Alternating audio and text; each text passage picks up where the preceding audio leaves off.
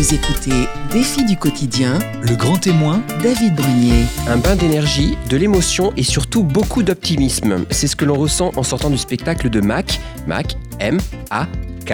Mac se sert de son vécu, des difficultés qu'elle a rencontrées toute sa vie par rapport à sa maladie génétique, pour créer son One Woman Show, comme tout le monde, à un poil près.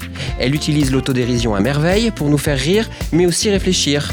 Après avoir joué à Paris plusieurs mois, elle part en province, montrer qu'elle est unique. Et en plus, elle adore ça. Découvrons ensemble Mac, qui est notre grand témoin dans les défis du quotidien sur Vivre FM. Vous écoutez défi du quotidien, le grand témoin, David Brunier. Bonjour Mac. Bonjour David. Tu sais, je crois qu'on va se tutoyer, Mac. Oui, tout Parce à fait. que comme on s'est vu euh, à l'extérieur, on se dit qu'on peut- se tutoyer maintenant. Bien, ça me va très bien. Ça me va beaucoup mieux même. Alors dis-moi, Mac, avant de, de- de commencer, je vais te poser une question. Mac, c'est qui Mac? Mac, alors euh, Mac déjà c'est un, un pseudo, hein, Oui. c'est un acronyme comme on dit dans le milieu de l'entreprise. Euh, c'est Mario de Cario, voilà. Et comme c'est assez compliqué apparemment Mario pour beaucoup de personnes, c'est Marie-Claude, Marie-Odile, Marie-Chantal, tout ce que tu veux. Enfin bon bref, Euh, j'ai pris un, un pseudonyme pour que ce soit plus simple. Et puis en même temps c'est euh, Mac, c'est assez euh, asexué, Mhm. c'est assez androgyne et même si je ne suis pas du tout androgyne, mais voilà j'aime bien jouer avec de ma personnalité. Et du coup, j'ai choisi un, un prénom qui, qui, qui fait poser des questions. Ouais, et puis surtout qui se retient facilement. Et qui se retient facilement. C'est important. Très bien, oui, tout à fait. Alors Mac, justement, tu es né euh, dans le nord de la France. À Cherbourg. et donc Nord-Ouest. nord-ouest, pardon, excuse-moi. Dans le Nord, c'est les C'est est vrai. C'est vrai. Voilà. Alors justement, cette naissance a lieu euh, et qu'est-ce qui se passe? Parce que tu as un spectacle. Alors on, l'a dit euh, au début, c'est vrai. Et ton premier sketch, ton premier passage, ton premier personnage, c'est justement ce fameux médecin qui vient voir ta maman. Tout à fait. Alors, C'est euh, ben, en fait euh, c'est l'histoire de ma vie, hein, c'est-à-dire que je, n'ai- je ne savais pas si, je- enfin je ne savais pas, je n'avais pas de conscience, mais le- évidemment je n'étais pas aussi intelligente petite. Mais euh, en fait euh, le pro- la problématique de, de ma naissance, c'est qu'on ne savait pas si j'allais vivre ou pas. Et, euh, et évidemment dans les années 80, donc je suis née en 82, euh, ce personnage du docteur euh, Deloin est un mix entre tous les médecins que ma mère a pu rencontrer euh, euh, lors de ma naissance, c'est-à-dire que en gros, euh, on lui a dit, bah voilà, euh, elle est pas normale, mais alors on sait pas ce qu'elle a, on sait pas si elle va vivre. euh, donc, euh, en gros, euh, bah voilà, on va- elle sera. De toute façon, alors, il savait pas ce que j'avais. Par contre, il savait que j'allais être bête. Ça, c'est un truc. ah d'accord. Je devais pas avoir le bac, je devais être nulle en maths. Ouais. Ça, ils ont pas eu tort, mais voilà. Euh, Enfin, voilà, ils avaient des, des, des- des préjugés comme ça sur Ouais. le fait que parce que j'avais une, une différence physique, donc ma maladie, c'est la dysplasie ectodermique, ils partaient du principe que forcément, vu que j'avais un problème à l'extérieur, j'allais en avoir un à l'intérieur. Ouais, c'est ça. Voilà. Ah. Et donc, ça a été, euh, ça a été un calvaire. euh, c'est- vraiment la, la base de ma vie. C'est-à-dire que déjà, j'ai été séparée de ma mère à la naissance, donc pendant 48 heures. Euh, elle m'a pas vue, en Ouais. fait. Donc, euh, je pense que c'est pour ça qu'on est aussi attachés l'une à l'autre, comme je l'explique dans mon spectacle. Euh, et puis, euh, ben voilà, je, je pense que je me suis accrochée à la vie, en fait. Ouais. Parce qu'on m'avait donné pour morte euh, à peine j'avais euh, respiré ma première bouffée d'air. Ouais, c'est Voilà. ça. Alors justement, c'est quoi exactement? C'est une maladie génétique, c'est ça? Alors voilà, c'est une maladie génétique qui s'appelle la dysplasie ectodermique. Alors c'est pas du tout unique au monde hein, comme maladie, sauf que moi mon type est unique, puisque normalement les enfants atteints de dysplasie ectodermique ont des cheveux très courts mais n'ont pas de dents. Voilà, et ne transpirent pas. Sauf que moi, ben en fait, euh, comme ils ont, comme je dis dans mon sketch, euh, bon bah elle aura des dents, euh, c'est pas ce qu'on pensait. Euh, donc voilà, effectivement j'ai des dents, je transpire, j'ai les cheveux comme ceux qui ont une dysplasie ectodermique. Donc moi, j'ai une forme unique au monde, mais malheureusement, cette forme unique au monde a provoqué chez moi une atrophie rénale. Et donc, mes reins n'ont pas grandi. Et du coup, c'est pour ça que j'ai été greffée il y a 30 ans. C'est ça, greffé à 30 ans. Justement, un très beau passage, euh, plein d'émotions aussi dans, dans le spectacle, puisque c'est euh, un rein qui vient, De mon papa. et voilà. Voilà, donc j'ai 37 ans. On va fêter nos 30 ans cette année. Euh. Je dis nos 30 ans. euh, voilà, c'est, c'est, c'est vraiment le 18 juillet euh, euh, 89. euh, donc, on fête tous les ans. c'est ma renaissance, en fait. Ouais. Voilà, c'est vraiment une renaissance pour moi. C'est ce qui est- Je dis toujours, ma mère m'a donné la vie, mais finalement, c'est mon père qui m'a permis de vivre derrière et de profiter de la vie. Voilà. Ouais. Alors justement, le, le- quand on, on- on apprend, donc c'est vrai qu'au début, donc, tout le monde ne savait pas vraiment ce qui se passait, ce qu'il y, avait. Comment ça se passe au niveau familial? Il y a eu des réactions et comment, comment ils se sont euh, comportés, euh, je dirais Alors, en fait, euh, tout, le monde. Enfin, j'ai encore un oncle aujourd'hui quand il me parle de ma naissance, parce que donc moi j'étais donc je suis née à Cherbourg. L'environnement, c'est la, la- la famille de ma maman. La famille de mon papa était en Bretagne. En fait, ma, ma mère a six frères et sœurs, donc grande famille. Ouais. Et ça a été le sujet de famille. hein. Ça a été. euh, J'ai un oncle qui est pourtant euh, très pudique sur ses émotions, qui me parle encore aujourd'hui à les larmes aux yeux en disant Mais on, pensait qu'on allait nous dire que tu allais mourir. quoi. Ouais. Et, euh, et- et ça a vraiment bouleversé toute la famille. Ça, ça a bouleversé toute la famille. Et puis. Euh, et puis, euh, bah après, voilà, on est un peu la chouchoute de la mamie, euh, etc. Voilà, c'est c'est les côtés un peu sympas. voilà, mais euh, j'étais un peu, je suis la pépette hein, dans la famille. euh, Ouais.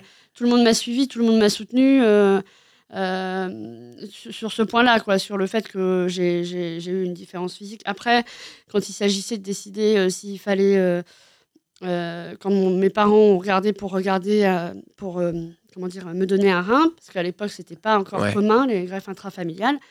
Il y a eu des réactions assez vives dans la famille. Il y en a qui étaient dans le ben, en disant que voilà, il se mutilerait pas pour, euh, pour sa fille. euh. Enfin, après, ça lance des débats. Quoi. Ça Ouais. lance des débats. euh, tout le monde ne voit pas la même chose. Et puis après, il y a le déni, c'est-à-dire dire ben, bon, bah, maintenant, elle est greffée, on n'en parle plus, il n'y a plus de problème. En fait, même dans ma famille, il y en a qui ont vu le spectacle, Ouais. alors que je les côtoie, pas au quotidien, mais très régulièrement. Ils me disent Mais tu dois encore prendre des médicaments tous les jours Mais. euh, mais qu'est-ce que c'est en fait? C'est quoi tes effets enfin, Ils ne se rendent pas compte Ouais. de la doule- enfin, de la maladie chronique, que, ce que ça peut provoquer dans nos- notre quotidien. Ouais. Pas du tout. Mais en même temps, euh, je, je le crie pas sur tous les toits. C'est-à-dire que après, on gère. hein. Moi, Ouais. je, je suis née comme ça, donc euh, on surfe sur la vague. Bah, on est fatigué, on se repose un peu. euh, je vais pas dire à tout le monde bon bah je suis fatigué, je vais me coucher. Non, c'est à nous de gérer. Euh, notre traitement, on le prend au quotidien. Euh, c'est comme aller acheter sa baguette, quoi. Ça rentre dans notre quotidien. Après, les gens sont étonnés de ça. euh, en même temps, tant mieux, je me dis, hein, parce que heureusement qu'ils n'ont pas conscience de ce qu'on vit au quotidien. Ouais. Sinon, ils flipperaient leur race euh, tous les jours en disant Mon Dieu, pourvu qu'il m'arrive rien. voilà. Mais- Bon, Ouais, c'est- un, peu ça. mais, mais dans la famille, ouais, c'est vraiment euh, différent. Et alors, ma mère, elle, euh, si on fait référence au spectacle par rapport au- fait que je sois née différente, euh, ma mère, euh, c'est quelqu'un qui a toujours été hyper positif. Et, euh, et je pense que de toute façon, c'est pour ça que je l'ai choisi. Enfin, je pense beaucoup qu'on choisit nos parents. Euh, je pense que je l'ai bien choisi parce que voilà, euh, elle, a été, euh, elle, a- elle a été la mère parfaite pour me faire aller de l'avant et euh, pas s'apitoyer sur mon sort. Euh, néanmoins, mon père, euh, c'est quelqu'un qui est vraiment beaucoup plus pudique, beaucoup plus discret. Euh, lui, il vivait très mal le regard des autres. Ça a été très compliqué. voilà. Ouais. Ouais, ouais, ça a été euh, une vraie souffrance euh, voilà, pour lui. Et, et justement, quand on, on grandit, on se, on se crée en étant notamment adolescent, adolescente. Comment ça s'est passé cette période-là? Ça a été, euh, vous avez réussi justement à- par le soutien de votre maman notamment à, à passer tout ça ou finalement ça s'est très bien passé comme n'importe quelle adolescence? En fait, euh, l'adolescence. euh, alors, par exemple, aller en colonie de vacances, comme tout le monde, c'était l'enfer. Ouais. Euh, ma mère, euh, mais pourtant j'y allais quand même. Donc Ah ouais. elle me mettait en, en colonie de vacances. et donc j'arrivais en pleurant, en pleurant, parce que voilà, les enfants se moquaient de moi, machin. Donc ma mère, je l'appelais, parce qu'à l'époque, il n'y avait pas les téléphones portables. Je lui disais Ah mon Dieu, maman, c'est horrible, j'ai pas de copains, ils veulent pas me parler. et puis bon, après, le coup de fil d'après, c'était trois jours plus tard. Donc ma mère, pendant trois jours, elle, elle dormait pas. Elle disait Mon Dieu, mais elle doit vivre l'enfer. Euh, déjà à l'école, c'est l'enfer. Où est-ce que je l'ai mise? Et le troisième jour, elle rappelle, et puis ben, les moniteurs disent bah, écoutez, là, elle n'est pas disponible parce qu'elle est en train de faire rire ses copains dans sa chambre. Et là, elle avait envie de me tuer. voilà, elle avait juste envie de me tuer. En se disant, mais voilà, donc euh, en fait, il y a toujours eu. euh, il y a- en fait, il y a toujours une phase d'adaptation, et pour moi, le rire, que ce soit euh, ben, en colonie vacances, à l'école, ça a toujours été mon moyen de communiquer et de me faire accepter. euh, et après, d'être devenue quasiment la mascotte. voilà. Mais après, j'ai des, ouais, j'ai eu des galères en tant qu'ado, euh, comme tout le monde. hein. Enfin, je veux dire, euh, bah, c'est le titre de mon spectacle, mais euh, je Oui. pense que voilà, euh, c'est sûr, j'étais pas la nénette qui se tapait tous les mecs de la cour de récré. hein. Ça, Ouais. ça, je peux le dire. non, non, pas du tout. C'est moi qui plutôt arrangé les coups. hein. je pense qu'il y a plein de gens qui vont se reconnaître dans ce que je dis. On est des- bons médiateurs, hein, Ah ouais, nous c'est ça. les, les atypiques. hein. Agence matrimoniale. D'ailleurs, faites-vous payer les jeunes hein, qui écoutent ça.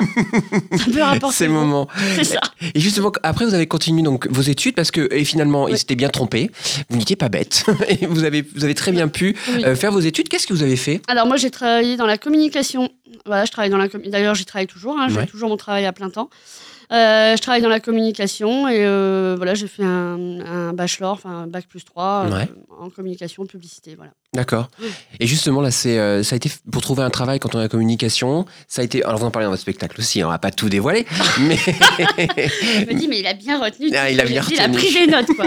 Il a filmé. C'est interdit les portables. non, pas du tout. Mais du coup, voilà, comment ça, ça s'est passé? C'est quelque chose d'assez euh, facile ou pas vraiment? Euh, alors, non, c'est pas, c'est pas du tout facile. Je crois que j'ai pas du tout euh, euh, choisi la bonne filière.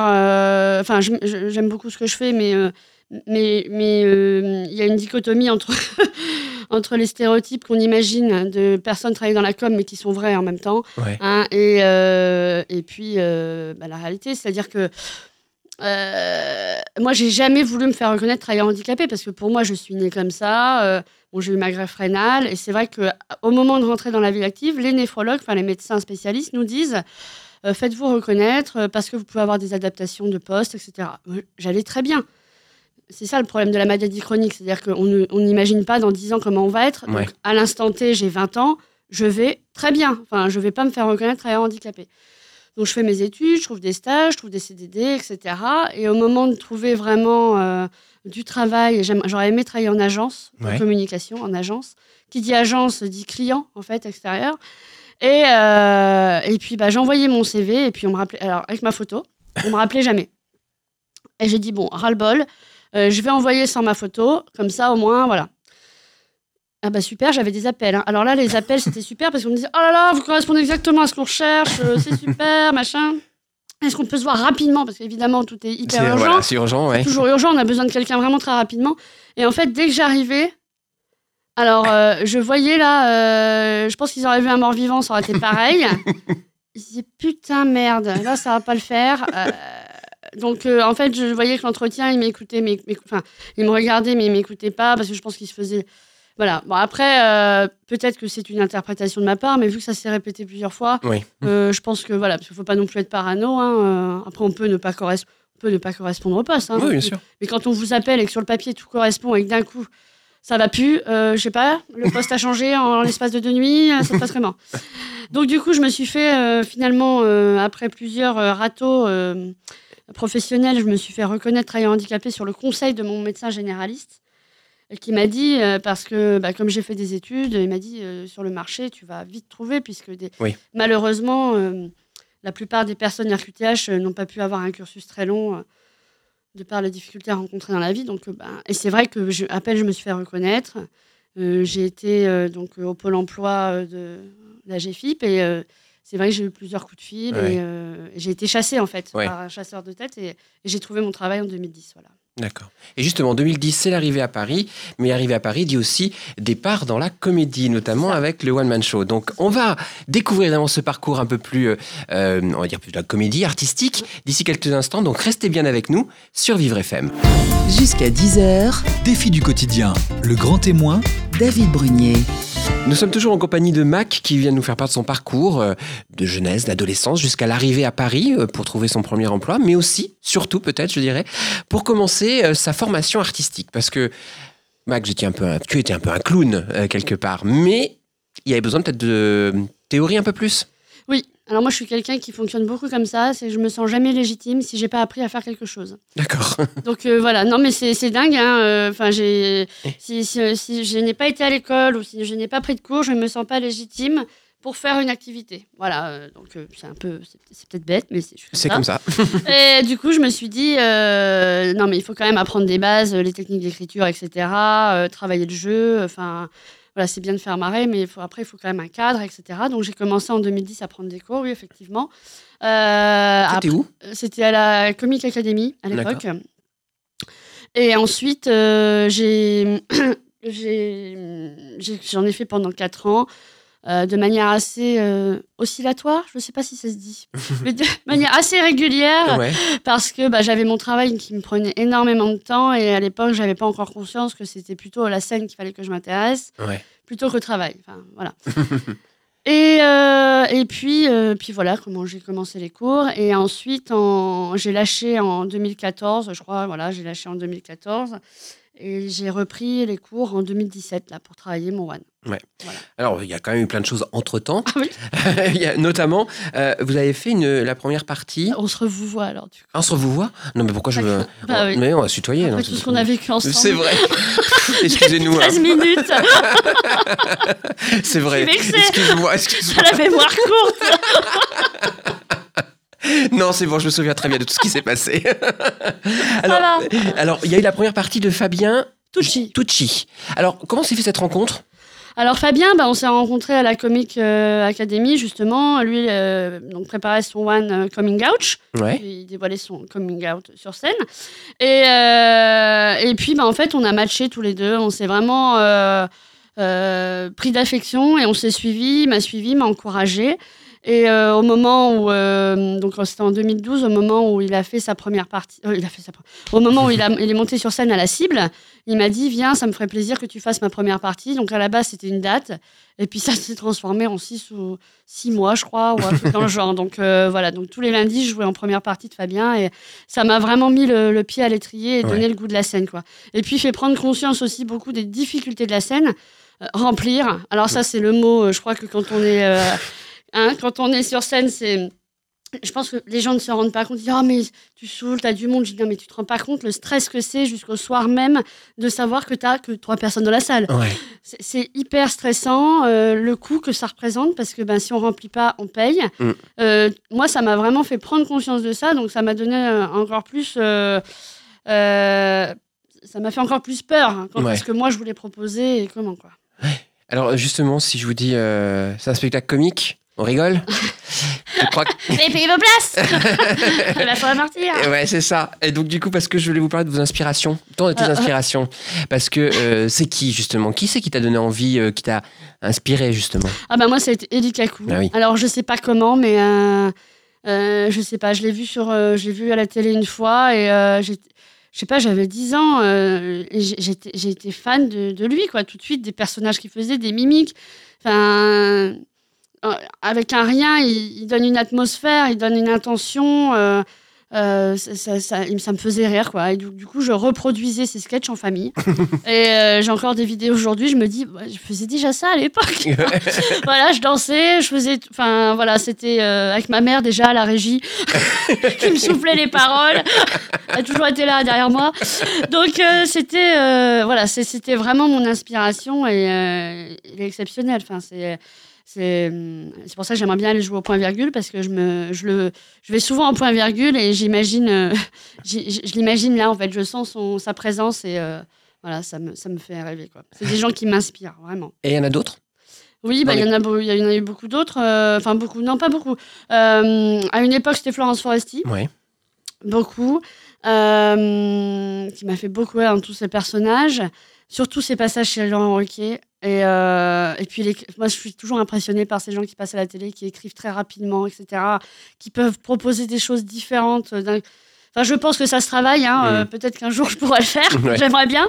Mais je trouve ça exceptionnel. Et, euh, et puis, dernièrement, euh, celle qui m'a vraiment... mais euh, je pense que c'est plus qu'inspirée, c'est celle qui m'a donné le déclic parce que je n'arrivais pas à écrire euh, sur ma vie, en fait. Je, je- sais que j'avais des choses à dire, je n'arrivais pas à écrire. C'est Blanche Gardin. Hmm. Blanche Gardin, euh, son spectacle euh, Parler avec vous, Parler toute seule avec vous, ça a été. Mais alors, déjà, je suis ressortie, j'avais envie de vomir tellement j'avais les abdos. euh, J'ai découvert, j'avais des abdos.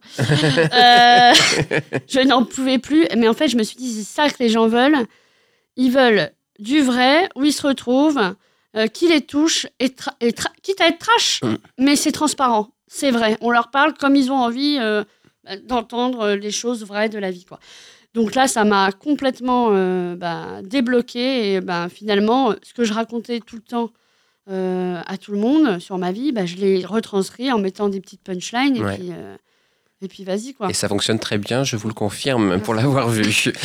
Il n'y a pas que ça, parce qu'il y a aussi votre. Est-ce que votre profil euh, atypique, euh, justement, peut vous servir pour euh, décrocher, parce que je vois que vous avez fait de la figuration dans des films quand même bien spécifiques. Oui. Est-ce que c'est quelque chose que, qui est demandé ou qui, vous, qui peut vous, vous Ah bah, uti- en tous les cas? Ah bah, je, je lisais l'autre jour, tout ce qui est atypique va devenir la normalité. C'est-à-dire qu'aujourd'hui, je pense que j'ai de la chance. j'ai de la chance d'être complètement atypique. Et, et je mesure cette chance parce que bah, finalement, oui, on peut servir euh, à des besoins euh, cinématographiques. Bon, après, euh, j'aimerais bien jouer un jour autre chose qu'un alien. Bon, à, à l'occasion. Euh, ou un alien avec des sentiments, des paroles. Voilà. Ce genre de choses. Mais bon, non, euh, comment, oui, non, mais c'est hyper demandé. Bah, c'est pour ça que je fais partie de l'agence Wanted depuis, euh, depuis 2010 d'ailleurs. Et j'ai décroché. Alors, on n'est pas non plus sursollicité. Hein. Enfin, la demande n'est pas non plus. voilà. Mais oui, ça, ça aide et, et ça fait plaisir de pouvoir se dire bon, ben voilà, j'ai été dans le film de Luc Besson. Même si on ne me voit pas. voilà. Mais euh, c'est une petite. euh, et ça permet de découvrir l'envers du décor. Après, ça permet aussi de se dire bon, bah, c'est bien la figure, mais j'en ferai pas toute ma vie, quoi. Mm. Parce que voilà, c'est long, c'est vraiment, euh, vraiment difficile, quoi. C'est. Moi, j'admire les, les artistes qui, bah, qui font ça beaucoup pour le cacher. Ouais. C'est- compliqué, quoi. C'est vraiment ingrat comme métier. Ouais. Mais ça permet d'apprendre un petit peu. Mais ça permet d'apprendre, de grandir. Enfin, moi, je, je prends toutes les expériences. Ouais. hein. Et justement, en septembre 2017, on le disait, il y a la reprise, donc l'intégration du, du cours Comédie Class. Comédie class. Euh, et au-delà du, du fait de vouloir reprendre pour écrire euh, et la volonté d'écrire votre euh, One Woman Show, c'est aussi des rencontres, je crois. Oui, des rencontres euh, avec mes metteurs en scène, tout à fait, avec Johanna Sora et Seth Bouachir. Donc, c'est un peu mes parents de troisième naissance, comme je dis, parce que j'ai j'ai beaucoup de naissances. hein. J'ai tellement de vie en 37 ans. J'ai ma première quand je suis née au mois de juin, la renaissance du 18 juillet 89 avec la greffe rénale. Et vraiment, mais euh, je rigole en disant ça, mais le 16 juin euh, 2018, euh, le jour où j'ai joué mon One pour la première fois, ça a été extrêmement fort. Euh, Pour moi, je suis euh, née une troisième fois. J'ai vraiment découvert que c'était là que je voulais être et que je voulais en faire ma vie. Et donc, Johanna et, et Safe ont été vraiment, euh, ils ont été hyper bienveillants sur euh, à quoi faut faire attention quand on monte sur scène, euh, sur le cadrage. Euh, après, sur le spectacle, ils m'ont accompagné sur toute la mise en scène. Euh, et puis, ils m'ont dit non, ça tu, tu peux, ça tu peux pas. Parfois, ils m'ont. Alors, ça, c'est très compliqué. J'ai découvert ça aussi. C'est que ils m'ont dit ça, tu devrais couper. Je dis non, je peux pas couper. Si, mais tu, tu vas voir. Bon, bah, coupe pas. Et puis, bon, bah, finalement, je le fais sur scène et je vois qu'à chaque fois, ça marche pas vraiment. Je dis, bon, bah, ils avaient raison, fallait couper. Pas grave, vous mais avez- l'ego euh, Ouais, voilà. est toujours là. Donc, euh, merci, Johanna et Safe. Euh, vous aviez raison, j'avoue, vous aviez raison. Bon, bah, voilà. Et là, il m'accompagne pour la suite du spectacle parce qu'évidemment, il est en train de changer un petit peu. Euh, donc, ils sont toujours, toujours là. Et ça a été vraiment ces deux jeunes qui, qui font, d'ailleurs, si je peux me permettre de le dire, mais euh, ils font un- une scène ouverte tous les dimanches à 18h euh, qui s'appelle Comedy and Chill euh, au Jardin Sauvage, péniche euh, Gare d'Auster- Gare d'Austerlitz. Donc, ça va être le printemps. Ah oui, Donc, allez-y, 18h tous les. hum, le dimanche. tous les dimanches. Avec, euh, bon, ils ont du lourd. hein. Il y a Baptiste Le Caplin qui est venu, euh, euh, Charles Soignon, etc. D'accord. Donc, euh, c'est eux, scène ouverte, quoi. Ouais. Voilà, y aller. Donc, euh, voilà, ça a été vraiment une super rencontre. Et puis, bah, tout- toute l'équipe de, de- du Comédie Class, euh, c'est une famille, quoi. C'est Ouais. vraiment une petite famille. Et tout le monde a son univers différent. C'est ça qui est génial, en fait. C'est qu'on est. Chacun a son univers, euh, chacun sa personnalité. Il n'y a pas de copie. En fait, dans chacun de nous, je ne reconnais pas un humoriste connu. Ouais. À une époque, quand il y a eu Florence Foresti, alors il y avait des, plein de mini Florence Foresti qui, qui sont nés, on ne sait pas comment. Mais euh, et là, chacun a vraiment son univers et c'est vraiment top. Et j'aimerais vraiment les voir un jour sur scène pendant tout leur spectacle. Ouais. Et C'est un petit coup de pied au cul. euh, ils se reconnaîtront. Voilà. Pour voir un peu ce qu'il en est. Voilà. Pourquoi d'ailleurs euh, c'était important pour vous que votre premier, parce que peut-être que ce sera le premier ou le dernier, il y en aura peut-être d'autres, on ne sait pas, mais en tous les cas, pourquoi c'est important de parler de votre vécu, de votre histoire pour ce premier One Woman Show? Oui, euh, oui, pour moi c'est important parce que en fait, euh, j'ai eu, comment dire, j'ai- eu la chance de faire plusieurs plateaux télé où j'ai raconté mon histoire, le fait que je sois différente. euh, comment je l'ai vécu, etc. Après, comme je vous disais tout à l'heure, comme je te disais tout à l'heure, euh, je dis vous parce que je m'adresse au public. Bah hein. oui aussi. bah, c'est pour ça, je comprends Voilà. pourquoi le vous. Je ne l'ai pas pris personnellement, Mac, Voilà. je te rassure. C'est aux millions d'auditeurs qui nous écoutent, bien évidemment. Et donc, et donc, euh, je disais tout à l'heure, euh, du coup, je me suis coupée toute seule comme une. Mais non, mais c'était on parlait de justement du spectacle, pourquoi faire sur sa vie et comme vous Ah avez oui, fait plusieurs fait émissions. plusieurs émissions télé. Comme quoi j'écoute. Euh, je, je parlais de ma vie. Et en fait, je disais tout à l'heure que, que moi, ma vie, elle me paraît banale, en fait, puisque je suis née comme ça, avec mes difficultés, entre guillemets. Euh, voilà. Euh, et en fait, ça a touché plein de gens. Suite à ces émissions, j'ai eu plein de retours, mais Enfin, il y a des gens qui m'ont dit Vous m'avez sorti de mon canapé, j'ose sortir grâce à vous. Il y a des gens dans la rue qui m'ont arrêté pour me, me raconter leurs problèmes et me dire Qu'est-ce que vous pensez Qu'est-ce que je dois faire? Euh, euh, Je sais pas. Euh, en fait, et en fait, je me suis aperçue que ça, ça a aidé euh, plein de gens. Et, euh, et puis, ben, on voit bien dans la, dans la société, il y a de plus en plus de sujets de développement personnel. Euh, on parle de plus en plus des aidants, par exemple, des personnes qui, des parents ou Qui des aidants familiaux ou, ou pas. Et, euh, et en fait, je me suis dit, ben voilà, euh, vu que ce que je dis, ça peut faire du bien, ça peut aider des gens, ben, je vais raconter ma vie de manière humoristique, parce que de toute façon, c'est mon caractère d'être comme ça. Mais en même temps, en touche- mon- ma volonté, c'est quand même de, de faire réfléchir et de toucher, de toucher les gens. Euh, c'est pour ça que c'est pas que de l'humour, hein. c'est Ouais. pas du non-stop. Euh, Alors, les gens rient beaucoup, mais je voulais quand même qu'il y ait des petites touches de. Pas de flottement, mais de poésie. Et de, Voilà. Donc, euh, c'est pour ça que j'ai choisi de parler de ma vie. Et puis, de toute façon, je me vois mal débarquer sur scène euh, sans parler de moi du tout. Quoi. Ouais. Parce qu'à un moment donné, les gens ils vont se dire Mais qu'est-ce qu'elle a Mais qu'est-ce qu'elle a Pourquoi elle nous dit pas qu'est-ce qu'elle a mais c'est vrai que c'est ça. et en fait, ce sketch, euh, d'ailleurs, petit exclu, il va être en premier. Celui où Ah. vous dites qu'est-ce qu'elle a, euh, voilà, le médecin va venir après. Mais ce sera le. Parce qu'il faut briser la glace, en fait. Ouais. Et ça, de toute façon, euh, à moins qu'un jour je sois méga connu et que tout le monde sache ce que j'ai, Ouais, je devrais toujours briser la glace avec le public. exactement. Parce que euh, c'est normal, et c'est normal que les gens se posent la question. En tous les cas, euh, bah, on va découvrir un peu plus en détail ce One Woman Show, ce tout premier, avec justement, on rigole beaucoup, mais aussi on, fait, on réfléchit et ça, ça fait du bien. Restez bien avec nous sur Vivre FM. Jusqu'à 10h, Défi du quotidien, le grand témoin, David Brunier. Nous sommes toujours en compagnie de Mac qui vient nous parler de son parcours, euh, évidemment son parcours euh, d'enfance, sa jeunesse, euh, son, son travail, mais aussi surtout son parcours artistique. Euh, Aujourd'hui, elle est à, elle se, elle se, montre, ou du moins, elle, a un spectacle qui s'appelle Comme euh, je suis comme tout le monde à un poil près. Euh, C'est son One Woman Show qu'elle a créé en, en 2007-2018 euh, et qui a été joué à Paris. D'ailleurs, on va en parler un peu plus amplement.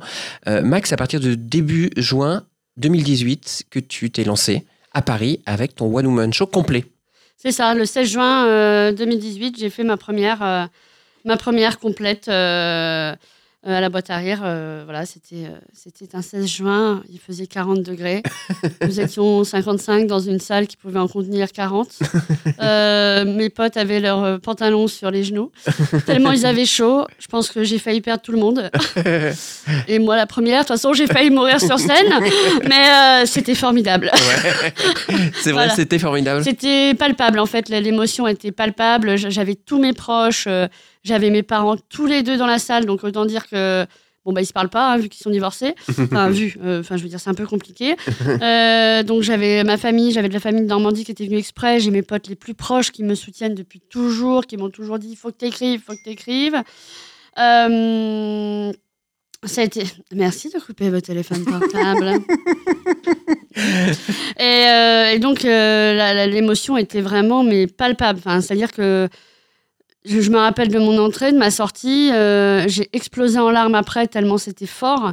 Euh, en fait, il y a, il y a une, une- Comment dire c'est c'est aussi. euh, Enfin, c'est une première comme ça, c'est aussi montrer ben voilà, merci de m'avoir fait confiance, merci de m'avoir poussé. C'est aussi, bah, vous voyez, je peux le faire. Je suis peut-être comme je suis, mais je, suis, je vais au bout de ce que je veux. Et puis, ben, moi, je me suis prouvé que je pouvais le faire. Donc, ça, c'est vraiment, c'était le plus fort, en fait. Ouais. C'était vraiment de se prouver que bah, tu avais raison. Voilà, parce que ça a bien marché, en plus. Donc, Ouais. c'était cool, quoi. Voilà. Alors, il y a, il y a- il y a plusieurs thèmes qui sont abordés. On, on voit votre, votre parc, enfin, ton parcours, euh, euh, évidemment, mais Il y a quelque chose qui est très drôle, euh, justement, c'est la- l'autodérision, euh, qu'en fait, finalement, tu te sers aussi de ce qui peut être un handicap comme étant une force, euh, parce que tu es unique et tu le revendiques. Oui, bah oui. je suis unique et et je le revendique. euh, tu, fais, tu fais allusion à une partie Oui. euh, spécifi- spécifique dans le oui, spectacle Oui, exactement. Euh, À quel moment Bah, quand tu dis que tu es unique, Je suis simplement. unique, oui, et j'adore ça, oui, oui, tout à Et fait. Je- ça, c'est exactement. Voilà, je suis le quota. Hein, Oui. Partout où je vais, je suis le quota. hein, euh, donc, euh, dans les soirées, je suis le quota handicap. Voilà. On a le pote gay, euh, on a le pote. euh, voilà. euh, mais euh, voilà, moi, je suis le quota handicap. Et donc, euh, ouais, non, mais je, moi, j'adore ça euh, parce que, ben voilà, on me remarque et qu'il y a tellement de gens qui galèrent pour se faire remarquer que, bah, moi, tu vois, j'ai juste à montrer ma face et je, je suis là, quoi. Alors, il y, a- il y a quand même, tu, tu utilises énormément l'autodérision. Ouais. Euh, c'est une vraie volonté de ta part? Oui, bah oui, parce que moi, c'est ça dédramatise. Ça a toujours été mon arme, en fait, l'autodérision. C'est de, de rire de ça. euh, alors, les blagues euh, de, que je vais pas chez le coiffeur, etc. euh, Enfin, tu vois, c'est toujours, euh, ça a toujours été ma, ma première arme, l'autodérision. Le fait que je sois petite aussi. Euh, Enfin, voilà, il y a matière, quoi. Ouais. Voilà, et puis il faut mieux en rire. Comme je dis dans le spectacle, c'est toujours mieux de se foutre de sa gueule soi-même que d'attendre que les autres le fassent pour vous. voilà. Ouais. Comme ça, je coupe l'herbe sous le pied. Et c'est fini. Voilà. Alors, c'est au-delà de ça, c'est. euh, il y, a des, il y a des personnages, alors c'est le spectacle qui veut ça, mais un peu plus caricaturaux. euh, mais on, on se prend d'émotions. Et c'est ça que je trouve où tu joues sur les, les deux aspects, euh, notamment ta maman. Euh, parce que ta maman, en effet, on, on voit, on a besoin d'une femme euh, oula, qui est présente, etc. Mais en même temps, on, on Ah bah, sent elle est là, là. hein. est- Tu, sais pas, mais elle est là, là. elle est avec c'est nous, ça, là. hein, je me disais aussi qu'il y avait quelque chose que je sentais par là. Mais, mais c'est ça, parce que justement, et en même temps, elle, elle est hyper touchante. Ah oui, oui, ma mère, bah, elle, est, elle est comme ça, elle est touchante. euh, c'est euh, une main de fer dans un gant de velours, c'est-à-dire, euh, enfin, je pense qu'elle a su me dire les bonnes choses au bon moment, même si c'était pas forcément facile à, à, à dire, mais c'était pour mon bien, quoi. Mm. Ça sert à rien. Enfin, moi, je m'adresse aux parents, s'il y en a qui nous entendent, c'est que ça ne sert à rien de cacher la vérité aux enfants. Si ça, va, si ça fait mal, euh, si un examen fait mal, si euh, l'enfant euh, doit se préparer à souffrir, faut mieux le prévenir, qu'il s'arme.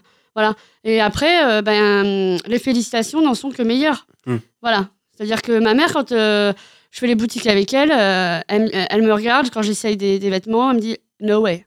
Elle me dit Tu mets pas ça. Par contre, quand ça me va hyper bien, elle me dit ah bah, Tu vois, ma chérie, là, t'es magnifique. Ouais. Là, ça te va super bien. Et voilà. Et c'est l'exemple, ça, c'est la vie de ma mère. C'est-à-dire qu'elle m'a toujours dit la vérité euh, sur tout.